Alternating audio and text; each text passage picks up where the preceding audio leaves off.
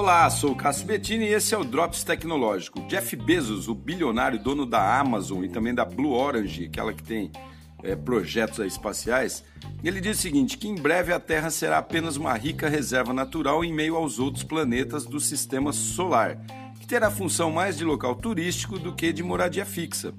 Essa previsão dele foi sucedida de outra bem mais polêmica. Ele acha que num futuro não tão distante, a maioria das pessoas nem nascerá na Terra. Sua primeira morada será em colônias espaciais ou comunidades em outros planetas, como Marte, por exemplo. E apesar de do planeta vermelho ser seco, árido e relativamente pequeno, há estudos para a terraformação de Marte. Mas o que é isso, terraformação?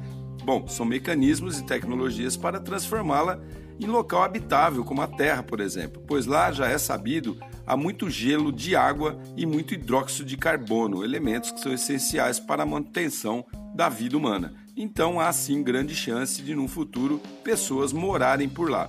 Outra coisa que Bezos inclui aí nos argumentos de sua teoria é que a Terra comporta apenas 10 bilhões de pessoas para que tenham uma vida minimamente boa. Se passar disso, complica.